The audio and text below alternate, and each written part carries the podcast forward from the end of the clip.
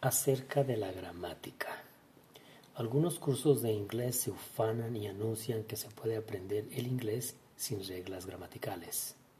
Si vemos la definición de la palabra gramática, leemos que gramática es el estudio de las reglas o principios generales que determinan todos los fenómenos y usos concernientes a la ejecución de todos los lenguajes.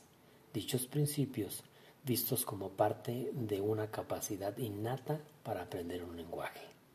Puesto en palabras más simples, la gramática es un estudio completo del funcionamiento y aplicación de un lenguaje.